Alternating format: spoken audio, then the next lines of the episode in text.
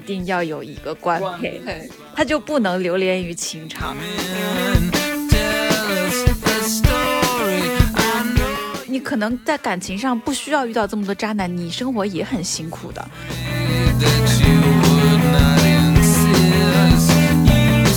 心甘情愿做她丈夫背后的女人，但她丈夫看起来也并不是很聪明的样子。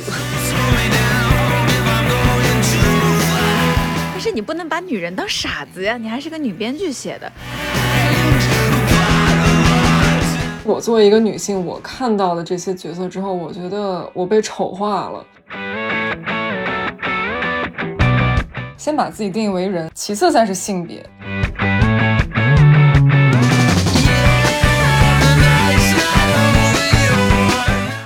这里是两个南辕北辙的女生，沪漂王二狗和北京土著葛妹一起说话的地儿。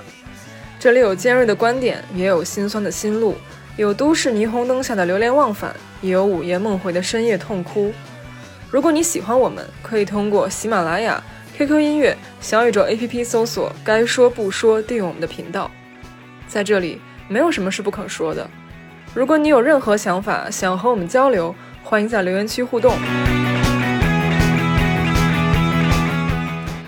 大家好，欢迎来到该说不说。我是看《拉拉 land》的时候可以跟二狗吵起来的葛妹。大家好，我是看《拉拉 La Land》毫无波澜的二狗。我记得我跟二狗在一块儿在电影院看《拉拉 land》的时候，就是我到最后还是小小的感动了一把。结果二狗一直在谈这个影片调度多么牛逼。没有，我是在说这个影片多么的形式主义，形式大于内容。我在吐槽这个。啊，这个确实是，尤其是那个银河里跳华尔兹那段，我记得你说这替身不错，然后顿时这个 fantasy 的泡泡就就被你打破了，你知道吗？没有，主要是我看电影，就是我个人对影视的偏好是，我会更看重它传递的信息，以及它是不是能够产生共鸣，它是不是能够把故事讲清楚，而不是 形式特别的酷炫、炸裂、唯美。网红是吧？因为我对这个电影最大的意见是，我觉得它的事情没有很好的被传递出来。嗯，不是特别打动，就是其实我也有朋友说，就是爱情部分没有特别打动他，反倒是关于梦想那部分还是就还比较令人动容。他的就是感情的故事太简单了，两个成年人爱而不得，然后分道扬镳，我觉得就就是 that's it，、就没有必要把它升华的拎出来，嗯，。对 too much 这种，所以我当时是这样的想法。那你对就是那个石头姐的那个角色，你是怎么看待他的？挺好的，搞事业。那其实最近我们俩在看的一些剧什么的，虽然我跟二狗已经很久没看了，我最近在看那个叫什么《乔家的儿女》，其实还不错，还以南京为背景，嗯，我觉得那个还不错。但是有一些剧的角色，我们俩实在是麻了麻了，比如说那个《爱的理想生活》，对吧？我们是准备拿这个跟《粉红女郎》来做一个比较，对对，因为她就是她就是现在的粉红女郎，就是时隔这么多年重新用朱德庸的《色女郎》作为 IP 来翻拍的一个电视剧。但是该说不说，虽然《爱的理想生活》这部剧呢是我前司花重金投的，但是对，但是不得不说，就是嗯，这部剧它的剧本着实跟《色女郎》八竿子打不着。哦，这个剧是呃前去年吧，还是就我记得是去年，对吧？嗯，我在电视上看了两眼。首先，我是被这个塑料审美吓退了，你知道吧？就是那个《爱的理想生活》，我我我其实根本不知道它是跟《粉红女郎》的翻拍，所以我根本就不会想到它居然跟那个《万人迷》啊、《男人婆》会有会有任何的关系，就是因为你既既没看到《万人迷》，也没看到《男人婆》。对，这个粉红女郎真的让我非常的，嗯，我现在还能记记得很多那种，呃，非常有特色的，比如说他们的形象，憨妹的形象，到现在也能如数如数家珍。记得是小学我在姥爷家看的，虽然这个年代久远，但是我依旧能记得他们身上那种不屈不挠，还有朝气，还有就是万人迷那些金句。他其实万人迷那些金句放到现在，我觉得比比某比很多公众号那高到不知道哪里去了，对吧？对，就是粉红女郎，在我心里是。是国产电视剧里面最接近《欲望都市》的一部。哦，是，就他对对他看了几集，嗯嗯嗯，是他最接近的点，倒不是说里面的女生有多么的，就是呃风情万种，对，对，是是纸醉金迷这种很独立的生活，倒不是这样。我觉得，嗯，他最接近《欲望都市》的点是在于这里面的四个女生都很不一样，嗯。就是为什么《爱的理想生活》看的这么难受呢？是因为你都分不出谁是万人迷，谁是哈妹，谁是男人婆，就是女生都差大差不差。就是我一直不觉得女生之间的差别应该是外形上的，因为你不管是喜欢大波浪还是喜欢短头发。都不代表你的个性是什么样的，就审美跟个性是两码事。虽然说《爱的理想生活》，很多人会觉得男人婆一头大波浪很奇怪，但是我觉得这个不是他最大的槽点，最大的槽点是。他男人，他根本也没有职场女强人的样子，他就在那骂人。之前张妍演的男人婆是很迷人的，就是他虽然看起来就是素面朝天，但是他在职场上的一份魅力是很强的。就类比类比的是《欲望都市》里的 Miranda，对不对？对，你能感觉到，就是《爱的理想生活》其实让你很难很难去代入，就是分不清也就算了，你还真的是。比如说各个白富美啊，然后又是谁男人婆去收租子，然后每天天买买买，这平民女孩不配拥有，不配不配看电视剧吗？对吧？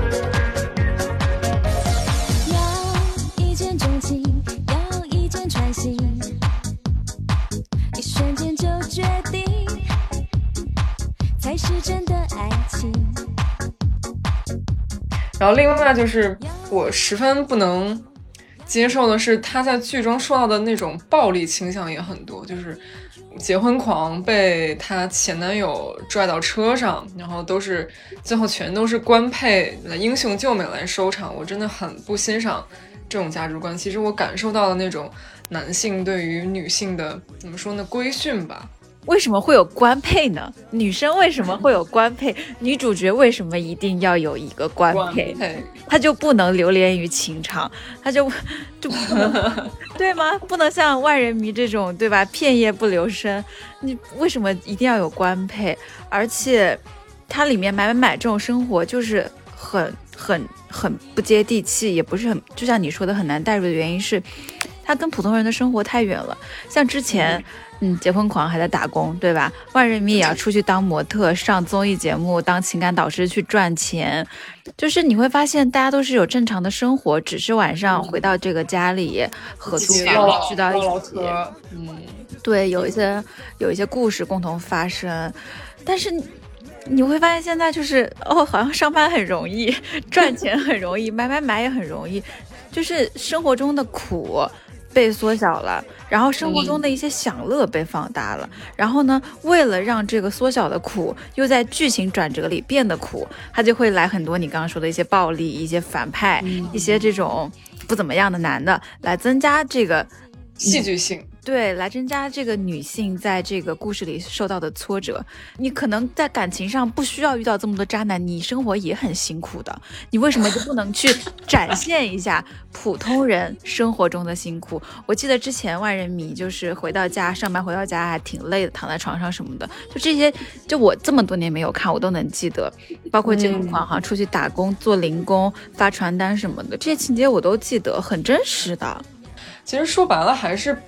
怎么说编剧水平的问题？我可以这么说吧，就是，嗯，《爱的理想生活》，包括你刚才说的官配，其实我们在它还是停留在那种美少女战士啊，那种动漫啊，每一个就水冰月必须有一个官配，是那谁，是那个白面，哎，白白西服那个，就看编剧还是停留在九十年代、零零年代那种漫画套路上啊，我觉得这是编剧没有去做出长足进步的一个。一个方面，对呀，所以现在很多不谙世事的女孩子看到这样的剧，对爱情的憧憬就是就是非常理想化的。但其实感情跟我刚刚列举那些生活一样，我记得在《粉红女郎》里面，就是感情也是不太顺利的。就是好像是胡兵演的那个角色，跟结婚狂是比较主线的 CP，对不对？但他们好像到最后都没有在一起。嗯，但是结婚狂他最后的成长就是他不再以为了结婚而去结婚了，这是他一个的一个成长。对对，这对我的影响也比较大。对我我特别庆幸我生在一个小学看得到，就能看粉红女郎而不是 吧？对。而且像里面，我记得还有印象很深的，就是除了感情上很接地气，生活上很接地气，还有就是它能给人一种很强烈的，就是女生之间互相帮助的一个状态。就是嗯，比如说，让人其实对他的身边每一个女生都是抱有善意，就是会去鼓励。但是在《爱的理想生活》里面，那个樱桃演那个啊万人迷，就是会冷嘲热讽。这个其实放到现实生活中是很招人烦的，但是可能编剧实在想不出来怎么去增加这种，呃，俏皮话了，才去增加这样的情节，你知道吧？想不出来怎么增加俏皮话，你就去抄朱德庸的俏皮话呀？为什么要改呢？真的是，他想保留他的 credit，maybe。情话就是连你自己都不相信的话。却希望对方相信，你就少说两句吧。结婚狂，他们一说罗密欧很花的，你要有心理准备啊，可能只是一夜情。那些臭男人最喜欢搞一夜情了，不可能的。罗密欧绝对不会是那种人，罗密欧很善良的。哼，爱情就是在赌谁先看走眼，婚姻则是在赌谁先会走人。哎哎哎！万人民也是为了你好。万明，你告诉我，什么是爱情？当人们懂得爱情真谛的时候，他们就会把愚人节和情人节合并成一天。你现在在很多剧里面，你看不到女生跟女生之间的这种善意支持。对，但是以前粉红女郎就是，不管是里面四个女生中任何一个人遇到任何一种类型的困难，她都是可以得到帮助，并且从中获得成长的。这这个现在就是就是这样的一个很简单的道理，现在反而在影视剧里被忽略掉了。对，其实万人迷我记得还还会为结婚狂两肋插刀，他那一幕他特别仗义。不过其实呃最近的欢乐颂还可以。嗯，有那有点意思，有有那那味儿 啊，是有有一点点那味儿。那说到《欢乐颂》，我不得不提《三十而已》，那这是我真的看的。我其实是呃整部剧 gap 的时候追的，就中间有那么冗长的几集我懒得看了，但基本都是追下来的。我看完就是特憋屈，就是 why？就比如顾佳，她有有颜有貌，智商情商双高，还好像还是国外留学回来，就围绕着。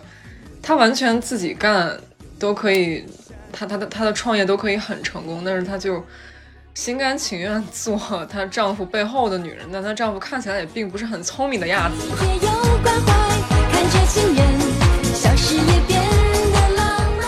三十而已，我是从头看到尾，而且基本上是没有跳级，就可能开了倍速这样子。结尾最后一集我看完之后，我就去微博上。特别 控诉一番，对吧？对，特别生气的，好像类似于我发的意思是，没有想到三十而已编到后面写成了娘道。他其实那种怎么说价值观也不是价值观，就是成功的路径很狭隘，就是我不需要男人了，I don't need a man。嗯，就像末，我突然想到末代皇帝的那个那个谁，晚是叫邬君梅演的那个。什么妃来着？她就是要跟皇上离婚，但那个年代其实跟皇上离婚基本是大逆不道的事情。但是跨出那一步，当他进站到雨中的时候，呃，仆人给他一把伞，他说：“我我不再需要这把伞了。”其实它是一个 symbol，就是他不再需要一种庇护、一种保护了。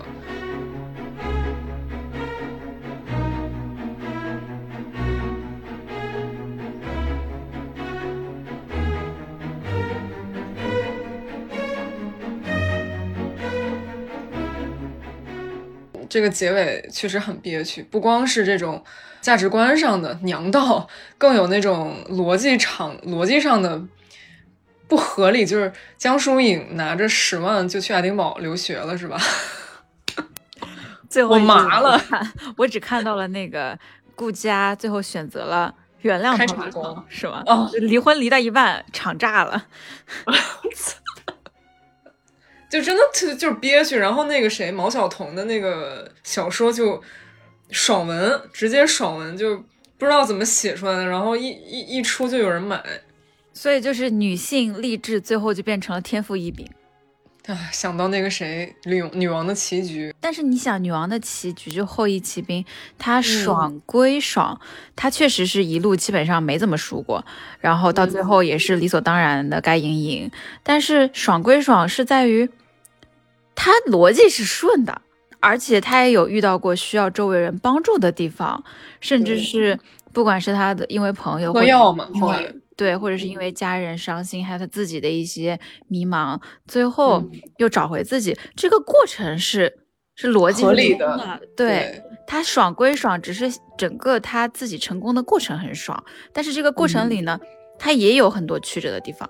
所以，如果说我们只是去观察他从天赋异禀到最后成功成为冠军，然后干掉了其他男的，如果我们如果我们只看到这条线，那其实你就可以把它照搬到任何距离，我就写爽爽的就可以了。可是你如果忽略掉他中间的成长、个人心态的变化，以及他他在他周围的人不断的对他的帮助，你忽略掉了这一些。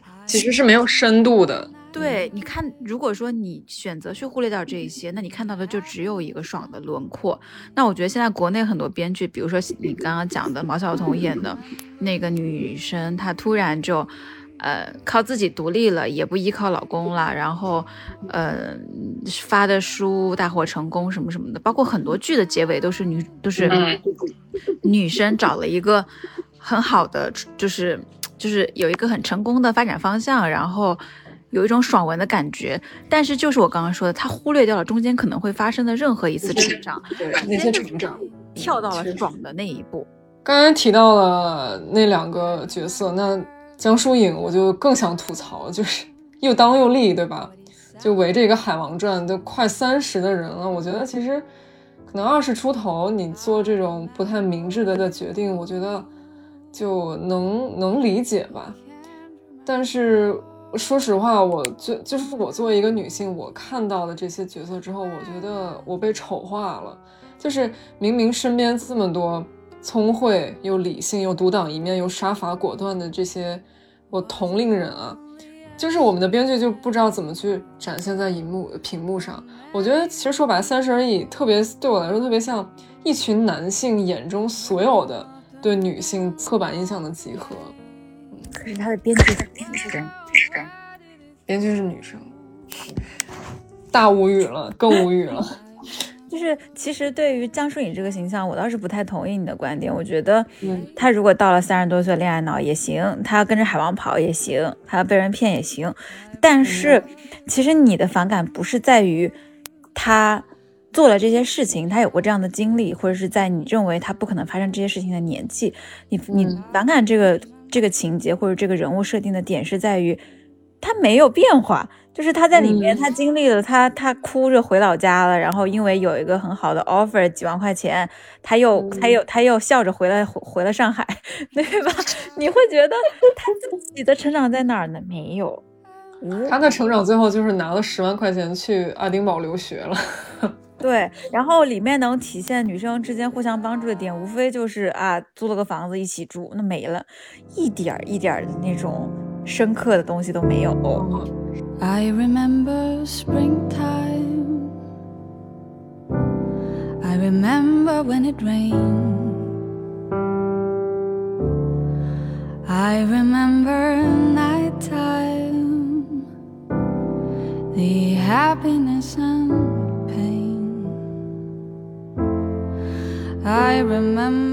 所以看电视剧不能代入，就是我会觉得啊，看完嗯，那就是个剧，就是 对吧？就不会让你像粉红女郎一样留留在你脑子里二十小二十年，对吧？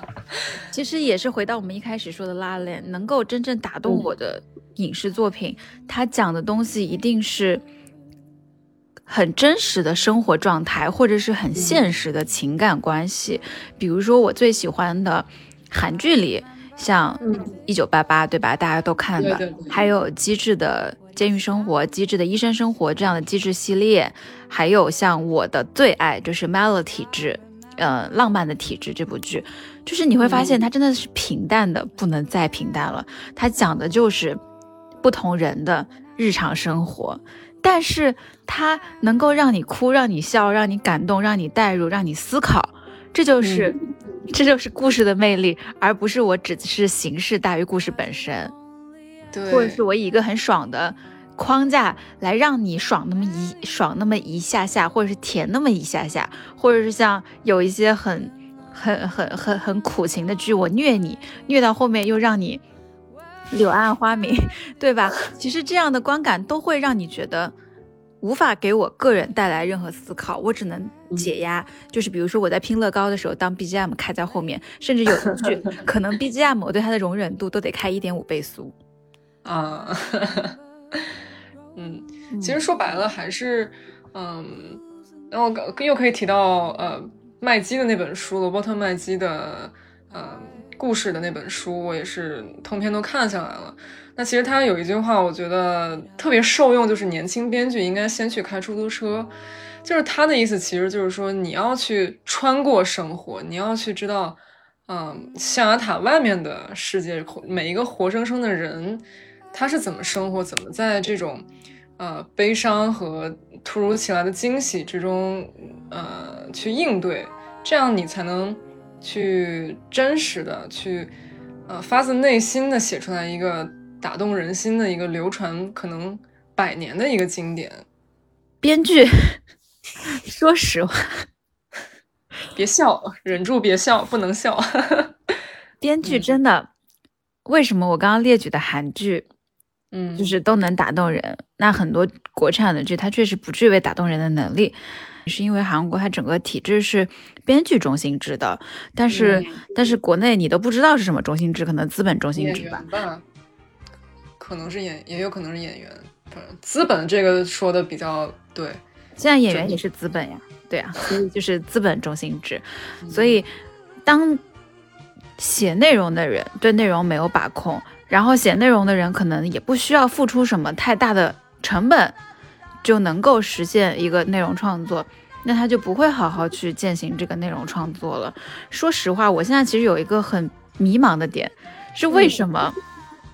女编剧反而没有女性视角呢？女编剧的剧里面出现了一堆小三、渣男，然后又有一个很厉害、靠谱的男的把女生救了出来，对吧？反而是一些男编剧的作品里面会让你看到女性不同的故事，它的是很独立的一个，是很立体的一个形象，这是为什么呢？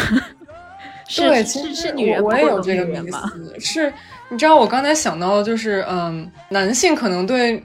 美丽的女性天然的本能可能会让他们去做一些抗拒本能的事情，就下可能是下半身啊，才能够客观看待女性的多面。但是姜文导演 为我们树立一个非常非常妙的榜样，就是你能看到他的每一部电影里的女性角色真是活色生香，比如《让子弹飞》的那个刘嘉玲，然后还有他每一部电影他的老婆。然后那个邪不压正的那个许晴，都是虽然有自己的优优点缺点，但真的都是很多面的，活色生香的。其实我也很奇怪，就是女性为什么呢？就是你有那么多的优势，对吧？你可以去，你自己也来例假，对吧？你自己也知道有多难受，然后你也知道呃职场上的不公，但是。为什么就是他们反而没有一种独特的视，没有一种更真实的视角？姜文他他的女性视角是外在的，就是你所有说的活色生香和女性魅力的展现是外在的一种形式，是姜文对吧？我觉得应该是见过足够多的女人，也也也也足够会欣赏女人，他的女人的品味已经到了一个。一个程度，所以他是能够展现出女人的美。其实很多男导演都能做到，因为就是能欣赏女性的美，但是能不能把女性的故事讲好，我觉得是分男女视角的。因为说实话，就像你刚刚讲的，男毕竟不管是男导演还是男编剧，他不来例假，对不对？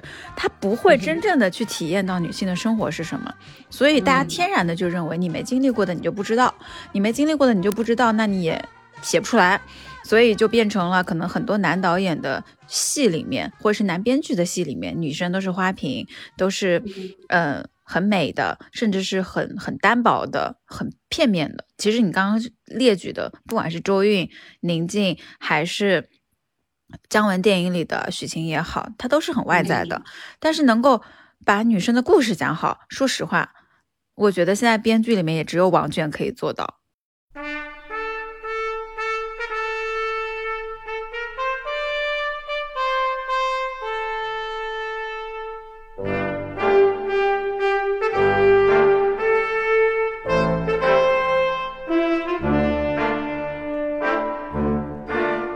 包括即使是写了一百个，对吧？写了一百个、两百个女性剧本的，像晴雯，写了前半生、流金岁月和赘婿，那这三个对，那这三个剧里面，每一个剧里面的女的，都是靠靠男人来拯救，然后踩着小三，然后踩着不知道什么鬼东西，来来证明自己的价值。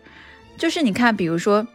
虽然说前半生的原著里面，罗子君最后就是又嫁给男人了，但是你如果，你如果是需要脱离原脱离掉一书当当当年的价值观来做一个新时代女性形象，罗子君要自己成长，特别是当时的制片还还很坚持说，一定要让那个呃叫什么。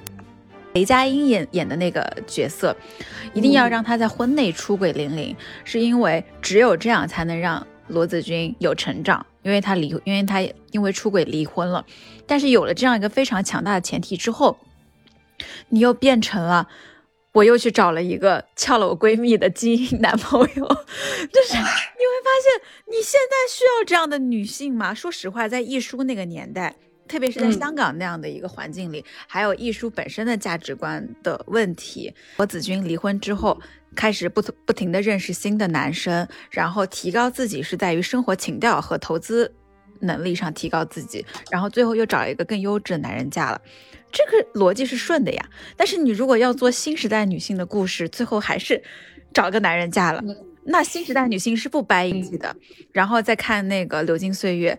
流金岁月所有的困难，就是倪妮演的那个女生给你搞定是吧？他给你搞定，最后你还嫁了个富二代，关键是你还拿着陈道明的钱，就是去接近董子健母子，你就会觉得天哪，是个 YY 爽文，这就是不知道在想什么。然后再到了赘婿，一部这么容易。凸显女性魅力的一个剧本，你的设定是赘婿，那我默认前妻这个家的女儿是超厉害的，对吧？她的设定也是，结果也并没有。对，她的设定也是在那个在在古代的环境下都能当就是继承人的这样的一个，她可以直接继承到家里的店铺，有经商能力，有思考能力，能应对困难，以及。有创新精神的这样的一个古代新时代女性，我就默认是这样的一个角色。竟然所有事情都是靠这个赘婿来解决的，然后，然后 到底谁赘谁，对吧？就是，当然这个这就是这部剧是一个大男主，你可以凸显就是这个赘婿扮猪吃老虎的形象，但是你不能把女人当傻子呀，你还是个女编剧写的。Anyway，就是我不理解，我不理解，我也想说那个表情包，我不理解，我不理解。反而是你看王倦写的，从《大宋少年志》到《庆余年》，甚至是《斗罗大陆》，即使是女配角，她的故事都是立体的。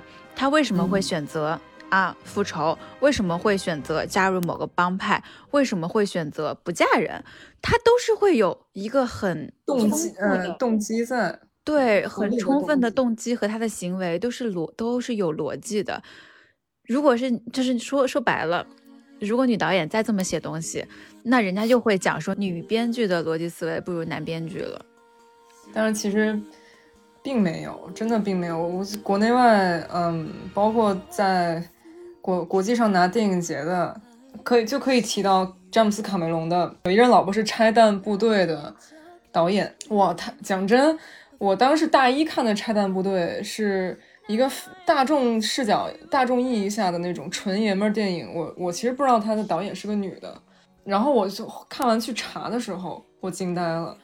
我记得最深的是拆弹部队当年是跟阿凡达在打架的，就是嗯，两个电影在争奥斯卡的奖。如果我没记错的话，应该是同一届。对，哎，是同一届吗？阿凡达还是前后两届？反正就是觉得这对夫妻真的就是，呃，神了，神仙。对。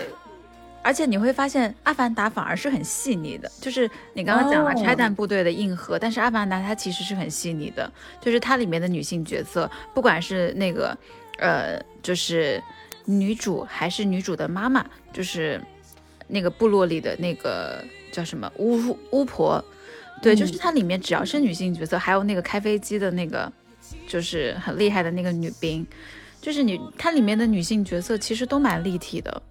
因为它里面关键角色还还确实都是男人嘛，包括也是大男主，嗯你可以理解成大男主电影。然后对，然后就是在这样的一个情况下，反而是里面的女性角色是有很大的魅力，甚至男主的个人成长是很依靠于女主对他的宽容、包容以及对他的一个帮助。嗯，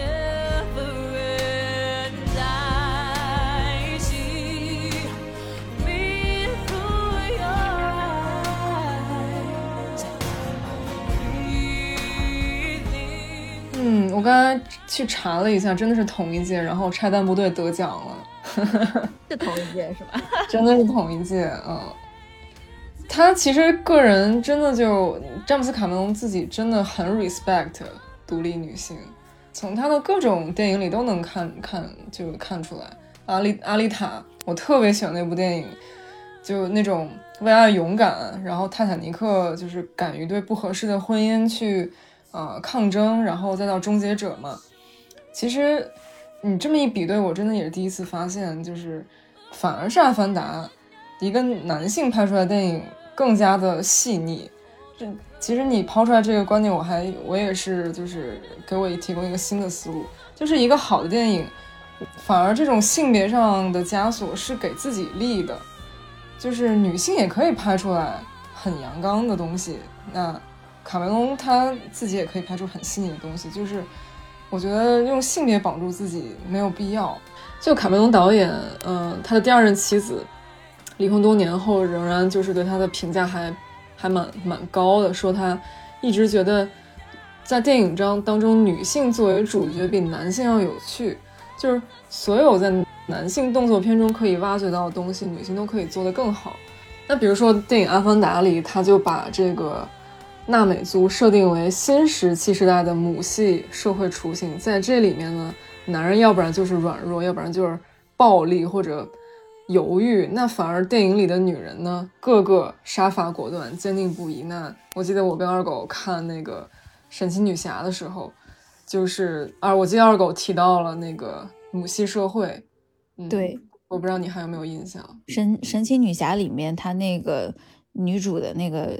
背景设定其社会，其实跟卡梅隆他自他母亲的言传身教有关系，就是白天呢去服役，然后晚上还得照顾兄弟俩，参观什么爱国主义文化教育。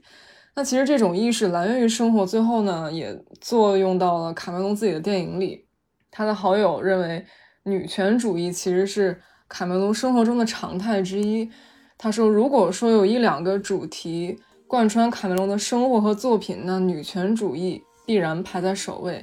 他喜欢写他们，更爱娶他们。那这个卡梅隆其实历任妻子全都是独立女性，都是狠角色。但是其实是这样的，嗯、我觉得他是一个很有很强的因果关系。就不管是卡梅隆受到他妈妈的影响，还是怎么样，嗯、就是。她的一生是在不断的受到她周围独立女性的影响。她为什么能够被影响到？是因为她是以一个欣赏的眼光在看待她周围的人，她能够欣赏到她周围独立女性的魅力，从她们生活，从她们身上去学习到一些可以让个人成长的地方。他因为可以欣赏，所以当然会娶回来当老婆。然后因为 因因为他会 对吧？然后因为他是能够从中学习，他不管是跟谁结婚，他们的夫妻状态一定是互相成长、互相成就的，所以才会出现阿凡达跟拆弹部队打架的情况，对不对？这个都是很强的因果关系，关系一点都不让人奇怪。对，我想就是他们俩那个安排到一块儿去竞争这个奖项的时候，肯定也不是。那种呃，刀枪棍棒那种呃，家里鸡飞狗跳的状态，一定是很享受这个状态。我相信是这样的。他们那会儿就离婚了，不是因为这个离婚吧？我不知道。就是其实我其实我也能相信，就算他们离离婚，也是非常尊重彼此。呃，生活中，比如接受一个访谈，他认为就是男女之间如果要建立长久的关系，他就男人就必须要尊重你的伴侣，不然两个人在一起有什么意思呢？夫夫妻关系不一定非常复杂和戏剧化，那就 call back 到国内的那个 编剧了，就不用天天那么狗狗血，又小三儿又出轨。我觉得能够写出这样子烂俗剧情的人来说。他一定是可能也挺无聊的，无法带着一个欣赏的眼光来看待女性的。不管是我们说的詹姆斯卡梅隆，还是像我刚刚提到的编剧王倦，他都是为什么他能够写出很立体、很丰满的女性形象？因为他足够欣赏，他会带着欣赏眼光去看待他生，还是他周围的女性。他对于女性的认知就是立体的、丰满的、多元的和优秀的。反而如果说，我我你就当我狭隘好了，就是如果说一个女编剧或者一个女导演，她做出来的内容，嗯，她的视角里面看同性的眼光都是很片面、很狭隘的，那她一定是个很狭隘的人。嗯，没有带着善意吧？嗯，对。虽然说就是你说《欲望都市》或者是我刚刚说的那个《伦敦生活》里也有一地鸡毛的这种感情关系，但它不是一个，就是批判。不是一个去看笑话的状态，对，甚至他都不是你生活中导致这个人有一些很大变化的成长点。比如说很多国内的，就是戏剧冲突，他会因为渣男小三，或者是呃这个伏地魔，或者是一些个人生活的一个突变，我们刚刚说几种情况，嗯，来这种很强烈的外界刺激来让他成长。但其实一个人的成长根本就不需要。这么大的这种生活的变变化，他他会通过生活中的很多小事来了解自己，来成长，这才是就是大家想看到的女性的状态，也是都市女性真正想要成为的人。嗯，其实并不需要那种很强烈的刺激，确实，你可能今天挤了挤地铁，或者你去参加一个什么考试，就会有，如果你。去怎么说呢？有自己的，你去对自己身边的事情多一些思考，那你的成长也是很快的。我们之前可能会刻板印象说女生更能讲好女生的故事，然后男生是不知道、不了解、没有体验，所以不知道，甚至还会带有一些我们所谓的父权的一些呃立场在那边去，就是大家刻板印象都是这样的。可是你把这些我们刚刚列举的作品扒开来看。那说不好呀，你怎么能，对吧？你怎么就确定女生一定能做好女性表，就是女性视角的表达呢？你现在发现，其实真正能够做好女性视角表达的编剧和导演还真的不多。嗯，不不论男女，对，但是也也别一竿子打死。就是我很喜欢的那个呃编剧和导演，就是《伦敦生活》。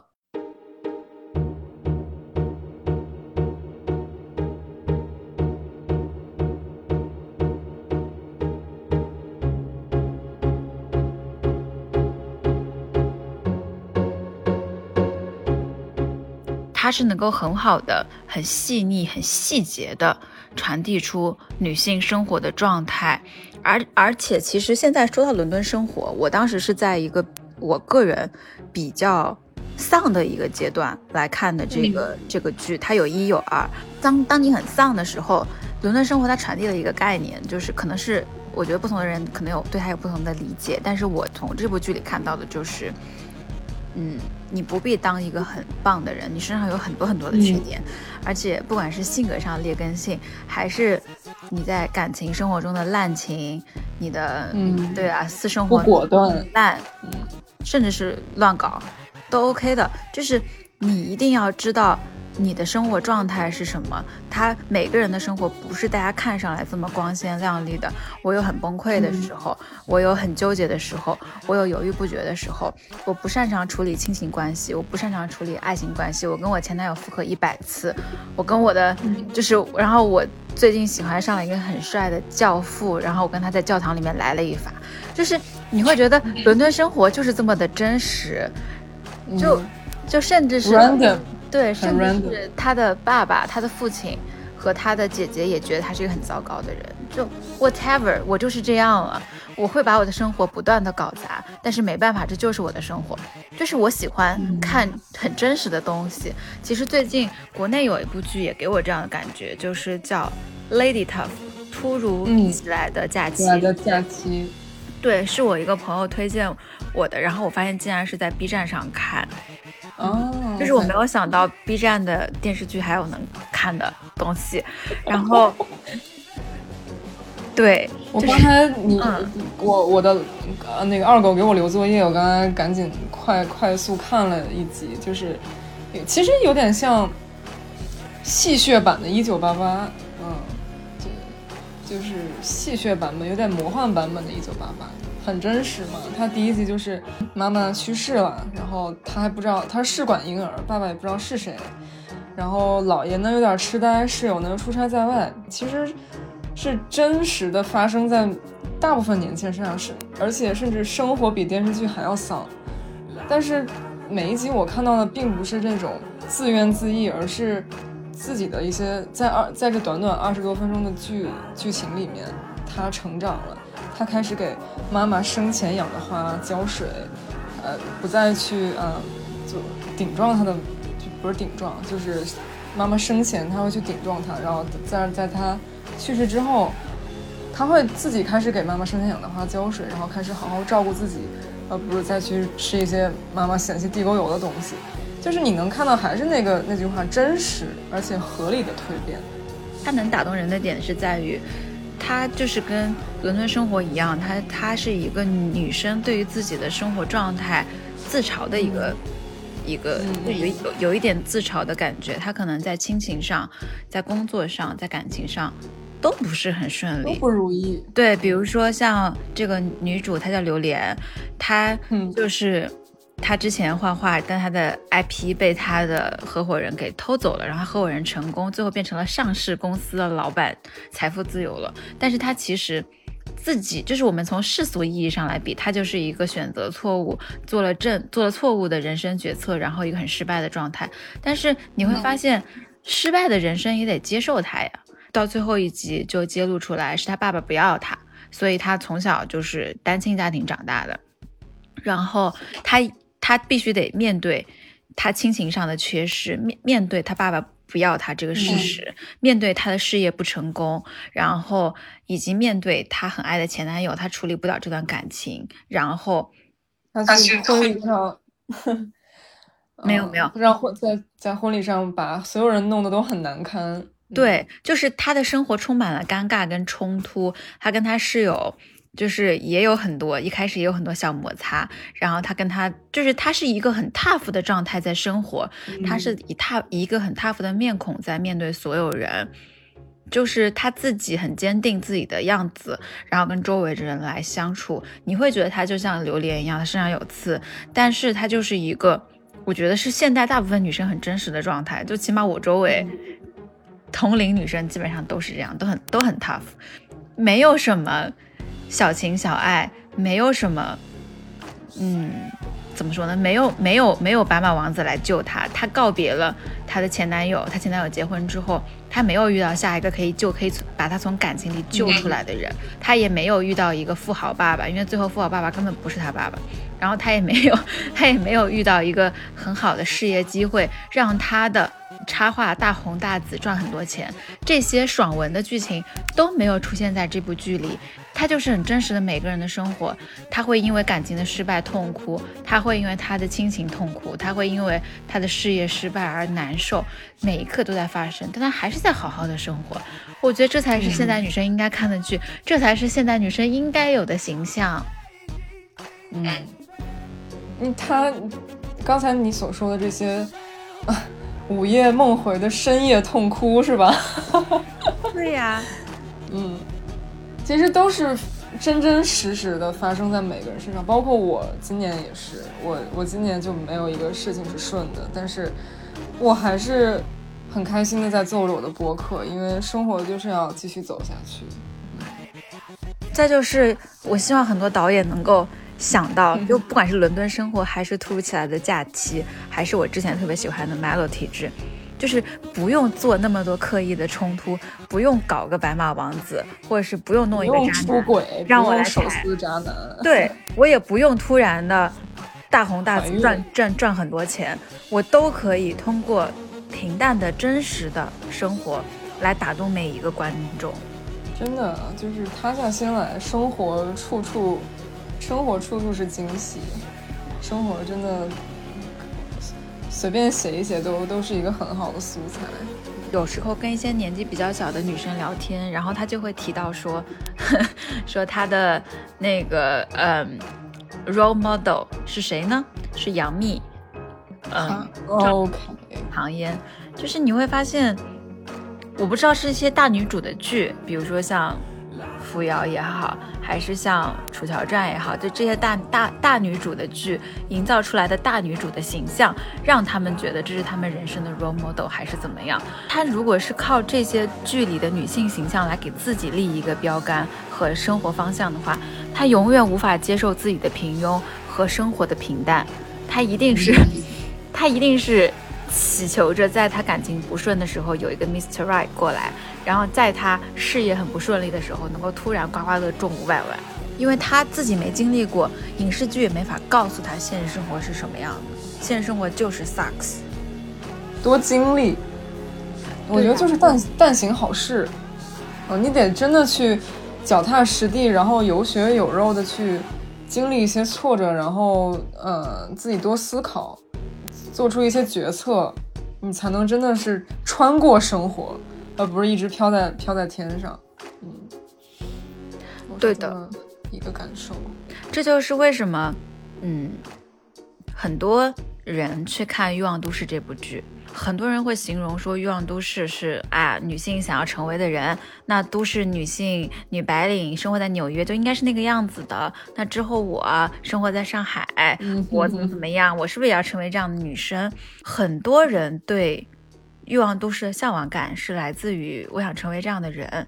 但是当你长大之后，你会发现。你看中的不是他的纸醉金迷，他可以喝无限续杯的 Martini，或者说是他可以拿着最新款的 Fendi，然后穿着高漂亮的高跟鞋走在 Brooklyn 的街上。不对，他们不会走在 Brooklyn，他们走在 Manhattan，就是就是就是五大道。抛开掉这些很 fancy 的东西，再去回看这个剧的本身，它其实最打动人的还是像之前粉红女郎一样。她四个性格迥异的女生，她们的成长，她们是怎么样从容又又很华丽的去过自己大龄的单身生活？大龄单身，我那 double Q 啊！对，你看，一九九八年，这多少年前了？二十三年前，二十三年前，来告诉你，四十岁、五十岁的女生应该生活成什么样？就是那个时候，这部剧的轰动就在于这里，告诉大家。不管你的年纪和你单身与否，你去追求爱情、追求生活、追求事业、追求归宿，你的日常生活你可以过得多姿多彩，它就是一个 symbol。但现在我们其实没有这样 symbol 的作品，可能《欢乐颂》还有点那味儿。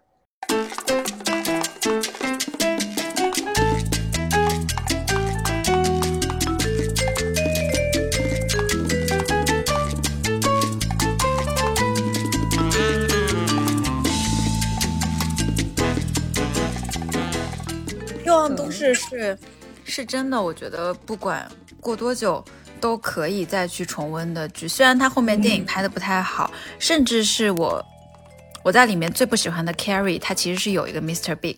Carrie 是个绿茶婊，但是他跟 Big 相处状态也是相对来说比较平等的。它里面不管是 Miranda 还是 Samantha，其实是我觉得当我长大以后，我更想靠近的女性形象，独立有。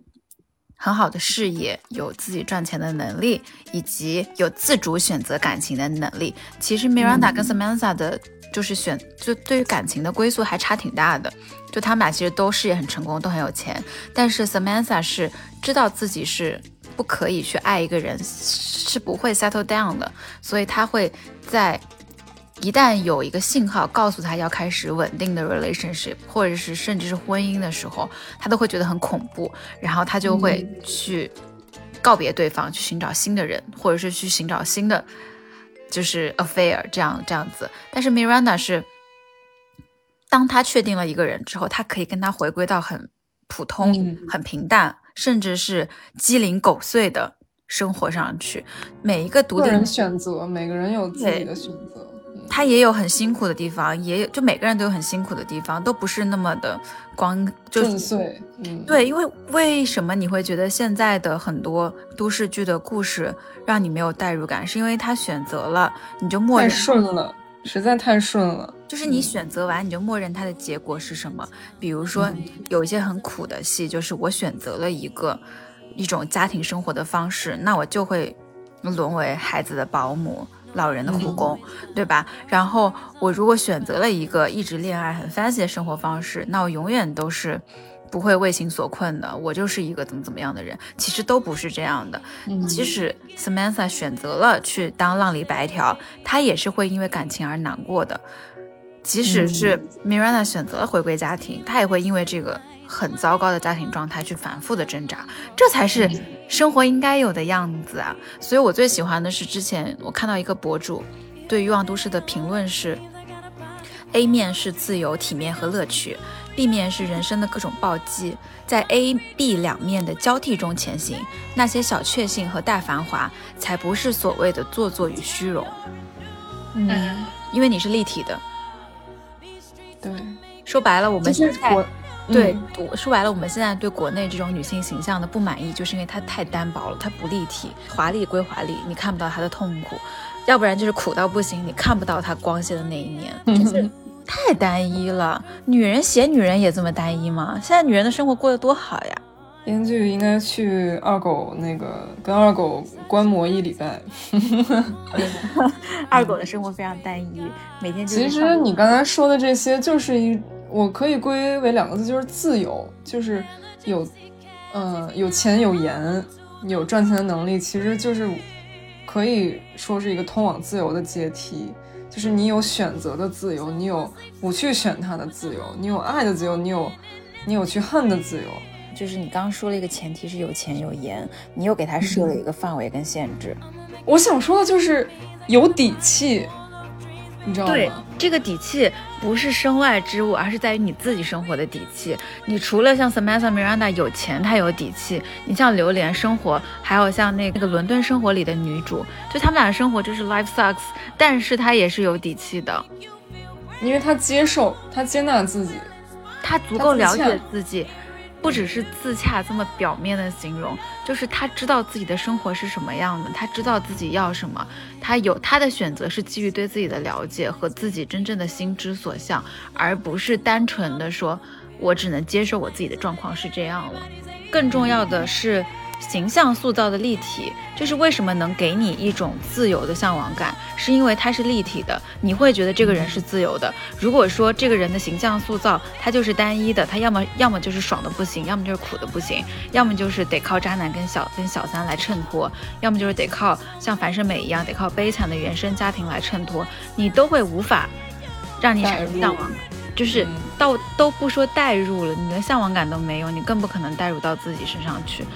特别是都市女性，我们这一期讲的想要成为的人，我有 A 面，我有 B 面，就像刚刚说的，嗯，对你，你，你又有小小确幸，你也有大繁华，这才是所谓的，就是你刚刚说的自由。它既不是浮于表面的夸张，它也不是浮于表面的，就是痛苦，能够立体的展现出现实生活的一个状况。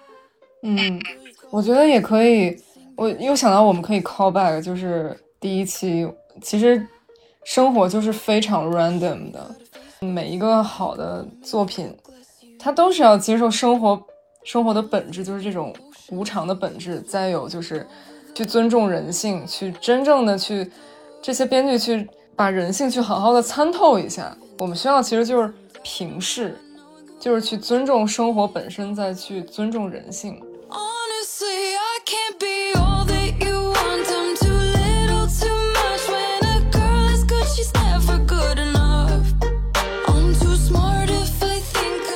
而且女性其实是。因为女性特有的感感性和敏感，我们作为女生，我们的情感是丰富的，对生活的感知是非常具体细微的。然后我们的成长也是会非常，倒不是说一定是要成长多好，而是我们成长的节点，我们对自我的思考，以及我们对对自己生活的一个考量、观察，对，包括我们自己的一个提升，都是会有很多元的。而且它是一个不断变化的过程，就是现在影视作品能够很好的展现出女性的多面的，它就是一个很成功的作品。包括像，甚至是像你刚刚说的，就是首先把自己定义为人，那其实不只是女性的多面，你只要是影视作品能够展现出女性或者是男性的多面，它才是能够贴合生活本真，回归到生活状态里的优秀作品。女性不要把自己框在这个。性别的枷锁里，先把自己定义为人，再是其次再是性别，那你就真的能发现自己能能够发挥出非常大的价值和光芒。我就想特别举个例子，举个小小的例子，就是在我高中的时候，也没有人会因为我的性别去呃质疑我的当什么学生干部的能力，反倒是进入社会之后。可能是年龄的压力，然后也有我父母的这种传统观念会告诉我，女，哎，你一个女孩子，安安稳稳的，别那么累就行了。那这种枷锁，你你需要怎么去审视它？其实是对我来说是一个新的一个课题。就是都市女生会对现在的都市那个影视剧中的女性形象不满意，是因为她并没有展现出来我们生活的面貌。对，如果说有一个剧的形象，比如说为什么大家很喜欢榴莲，榴莲的这种，这种甚至是有有一些让人讨厌的状态，就是现在女生生活的一个现状。我们是真真实生活里就是这样的，就是会在婚礼上让所有人讨厌的，让把事情搞砸的，对不对？很正常。但凡有一部剧能够展现出来女生真正的样子，那大家就掰硬了。